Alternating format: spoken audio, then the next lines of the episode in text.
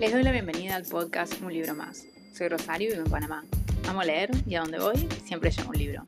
Este es el episodio 34 de la temporada 2 y espero que lo disfruten.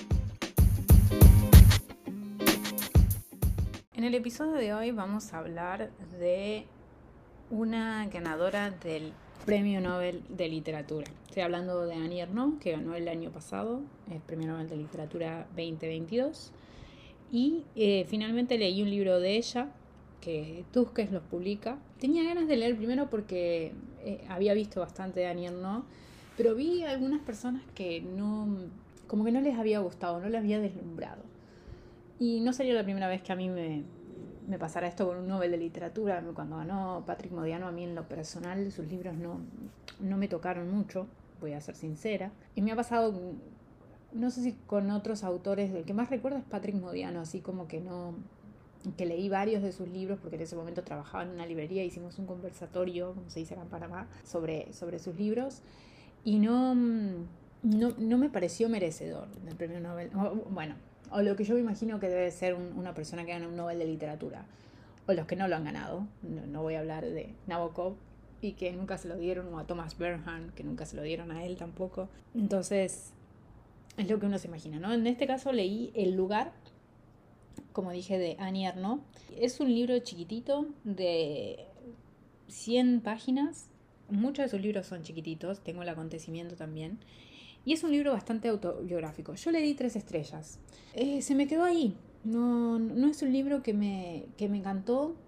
Es, eh, nos cuenta eh, la historia de, de, su papá después de que fallece, ¿no? O sea, va en retrospectiva de cómo, con muchas de las costumbres de una persona de un pueblo rural de Francia que aspiran a, un, alcanzar algo y a su hija que eh, logra, logra el profesorado, si mal no recuerdo. Y es esto, ¿no? Es una reflexión acerca de lo que el papá quería, eh, acerca de la sociedad, acerca de esa relación que ella tiene con el papá y con esa, esa cosa como que la hija se va a posicionar en un, en un estrato social que él nunca perteneció y que de algún modo receló, pero al mismo tiempo quería pertenecer. Eh, es una historia que cuenta eso, eh, y son pequeños retazos de esa, de esa biografía, ¿no? Y de esa relación. ¿Qué, ¿Qué, me pasó con este libro? Me parece que tienen buenas frases de reflexión acerca de, del mundo rural o de las personas que venimos por ahí de pequeños, de ciudades más pequeñas o de pueblos más pequeños, que vemos un poco, que me podía reflejar en alguna de esas frases, en cómo percibimos ciertas cosas o cómo nos perciben, ¿no? Que se espera de, de las personas que venimos de lugares más pequeños, en este caso rural, que se dedican a cierto sector, como en, mi caso, mi ciudad se dedica al sector agropecuario. O sea, ¿qué se espera de la otra sociedad de nosotros? ¿Cómo nos ven? ¿Cómo nos mostramos nosotros? Y cómo queremos también que el otro nos vea, ¿no? Un poco esa, esa ambición y ese recelo de la gran ciudad, pero al mismo tiempo me gusta la gran ciudad. Y creo que lo tiene mucho este libro de, de Annie Ernaux. Y por eso lo doy tres estrellas, porque hubo como partes donde me identificaba, con, donde me pareció que tenía esas frases o esas esos párrafos que realmente ilustraban mucho de lo que queríamos ver o de lo que nos imaginamos que podía ser esa relación, a medida de que Arnia no nos contaba. Pero me faltó mucha emoción. Y lo había visto en algunas reseñas que decían eso, pero yo dije, ah, ¿cuánta emoción le puede faltar a un libro? O sea, es una novela de literatura, qué emoción. Y sí, le falta emoción. Eh, no, una distancia, no sé si porque tenía esta distancia ya con el personaje, pero una distancia en la escritura, en las palabras, que si bien eran frases o eran párrafos que me relacionaba o que me, de algún modo las entendían, estaban carentes de peso emotivo. Esa era mi sensación y es mi lectura. Es de la forma en que yo la leí a ¿no?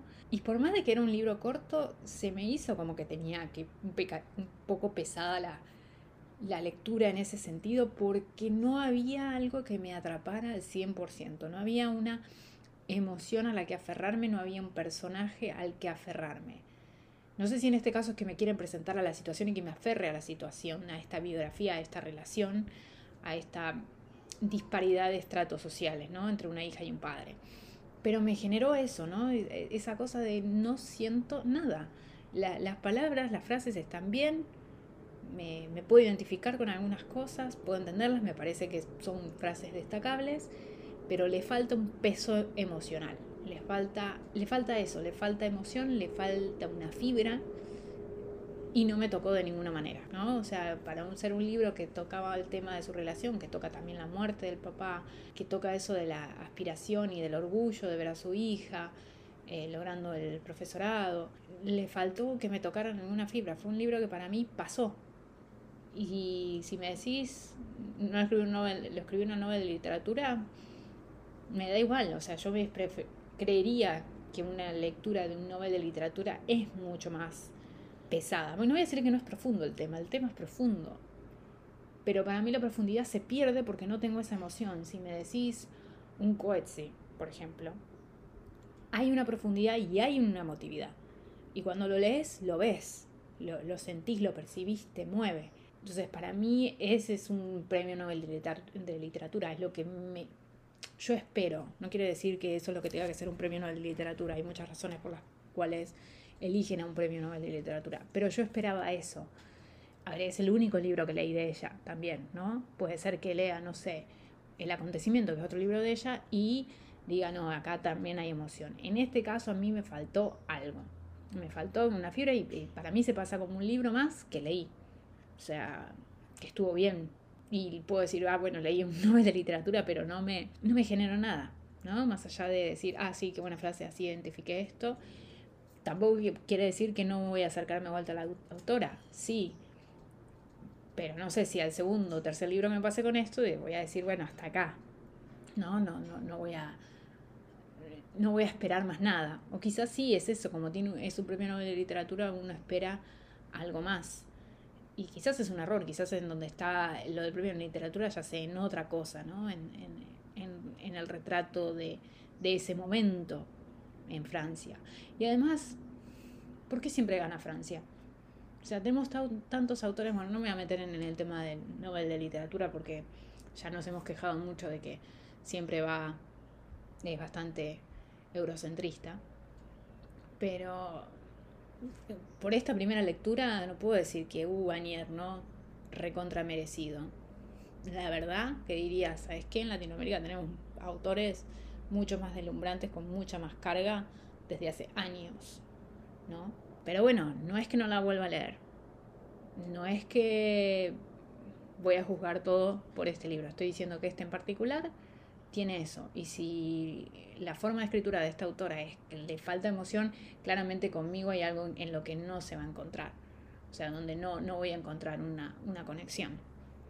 Así que quería hablar de, esto porque había leído uno de, de literatura y, y, siempre es interesante traerlo a colación. Se quedó con sabor a poco, esperaba más. ¿Error mío capaz? Sí, sí. Pero bueno, vamos a seguirla leyendo porque por ahí tiene algún otro que, que me, me toca más, ¿no?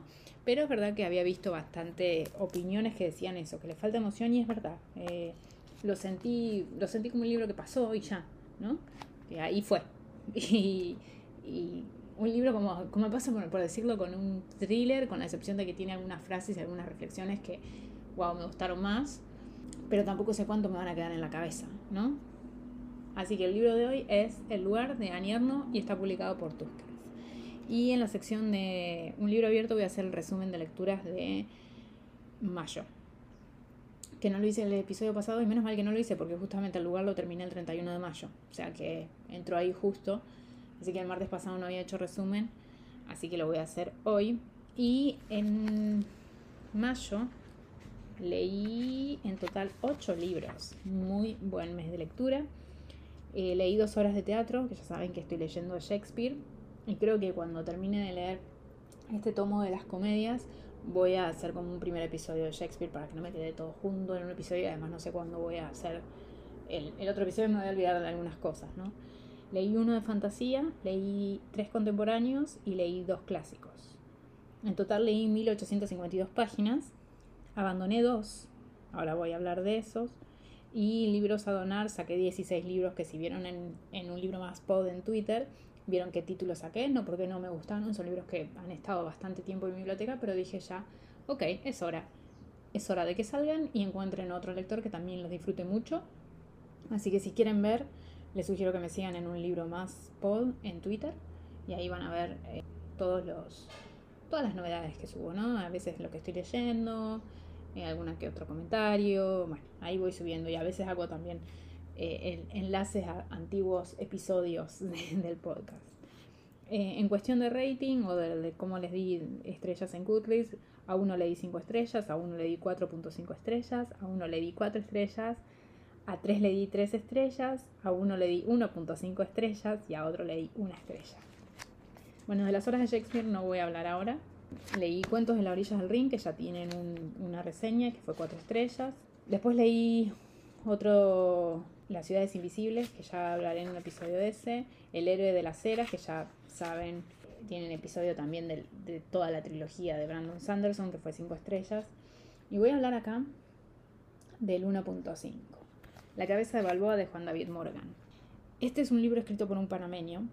Hace bastante que no leía un autor panameño, pero cuando salió este libro, eh, la verdad que me daba muchas ganas de leerlo porque habla de eh, la expedición de Balboa acá a Panamá. Cuando Balboa es el que descubre el Pacífico como parte de la conquista española. ¿no? Y acá eh, Balboa es hay muchas cosas ya que se llaman Balboa. La, moneda se llama Balboa, la avenida principal se llama, bueno, la avenida principal no sé si es la principal, pero la que está en la costa del Pacífico se llama Balboa, avenida Balboa.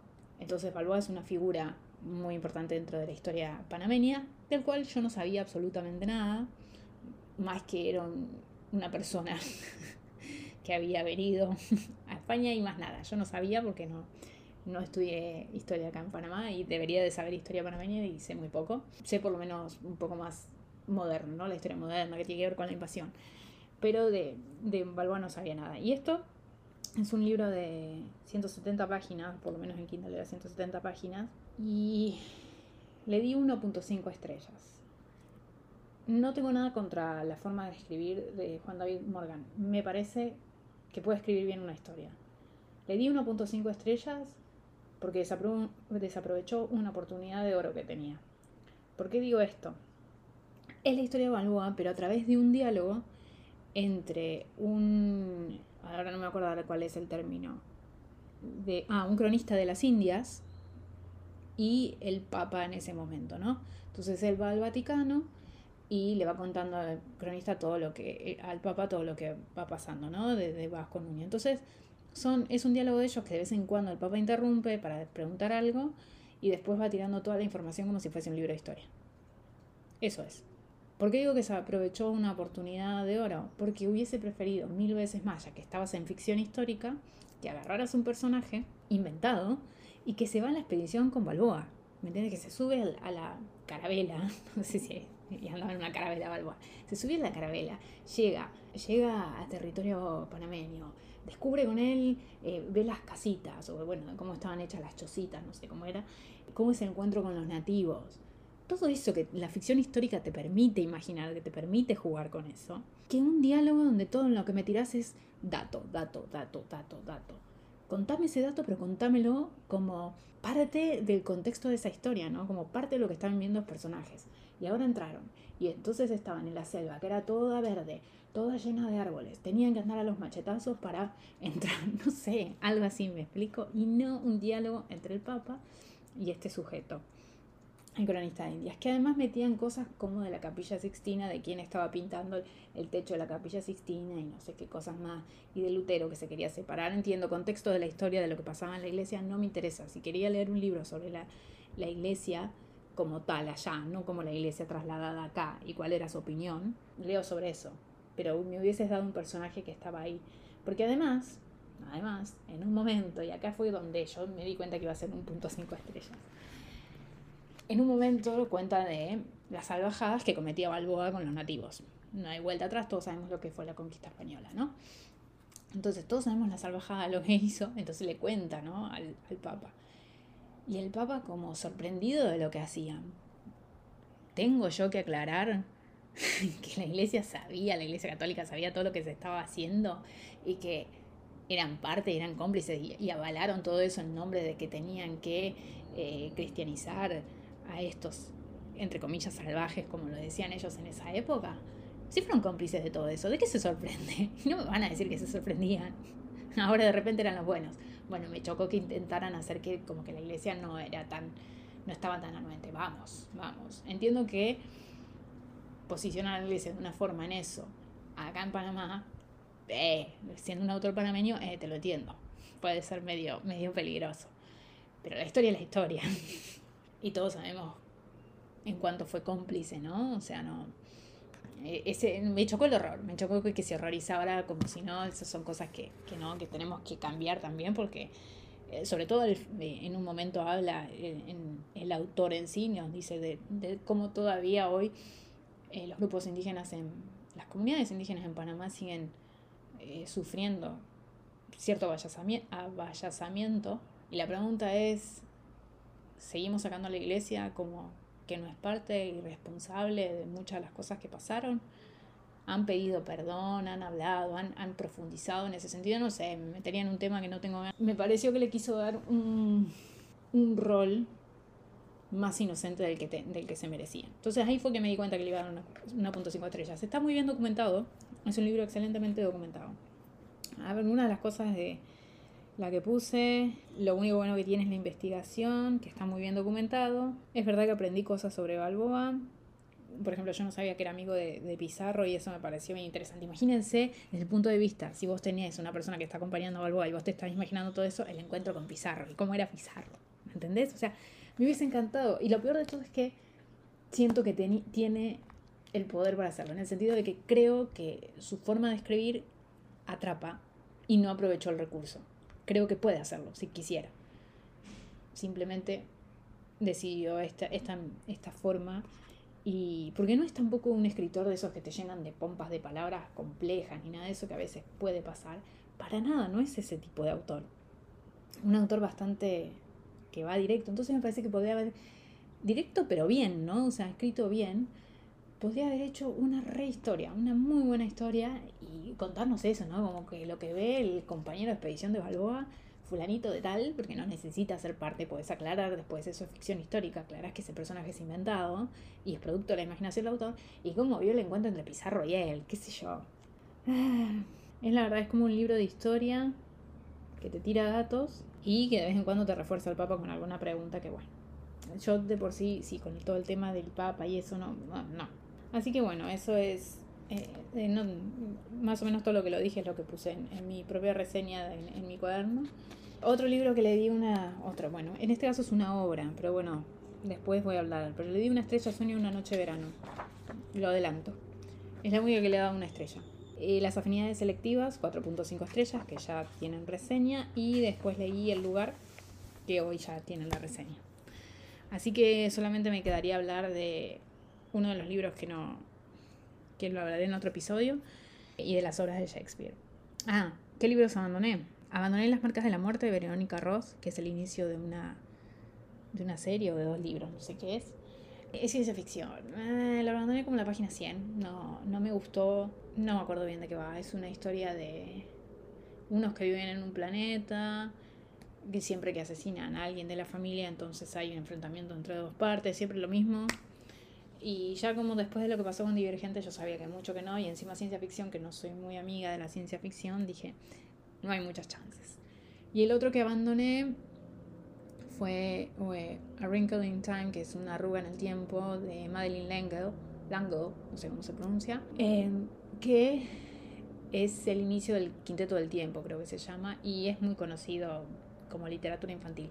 No lo dejé porque em, porque no, me pareciera algo atractivo, o sea, obviamente hubo algo que no me terminó de convencer, pero no es un libro que digo no lo podía recomendar. Entiendo que a mí no me haya gustado en ese momento, en ese que no lo quise como leer, eh, pero entiendo que a algunas, algunas audiencias les puede, les puede gustar y que está bien hecho, ¿no? que está bien escrito. Llego a la página 100, creo yo, y como que no me encontraba con ganas de leerlo. Eso fue lo que pasó.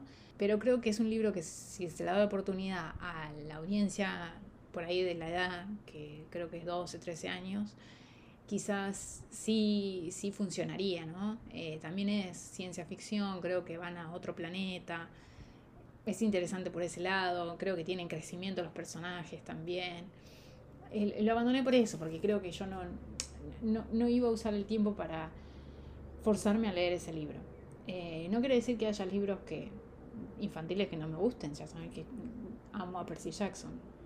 Y ahora, por ejemplo, estoy leyendo una fantasía juvenil que me tiene recontra atrapada. Que siempre digo que la fantasía juvenil a mí a veces no. Bueno, este no es el caso. Simplemente no quería utilizar mi tiempo para, para eso, ¿no? Para, para un libro que, que no me estaba convenciendo del todo, pero entendiendo que el libro estaba bien. A diferencia de las marcas de la muerte, que fue como, no, no hay forma. Este creo que está bien construido, creo, creo que tiene una razón de ser tan conocido, ¿no? O sea, eh, y tan leído y creo que también fue muy premiado, simplemente. Así que creo que hasta acá el episodio de hoy. Ya saben, me pueden escribir a un libro más podcast o seguirme en Twitter en un libro más pod.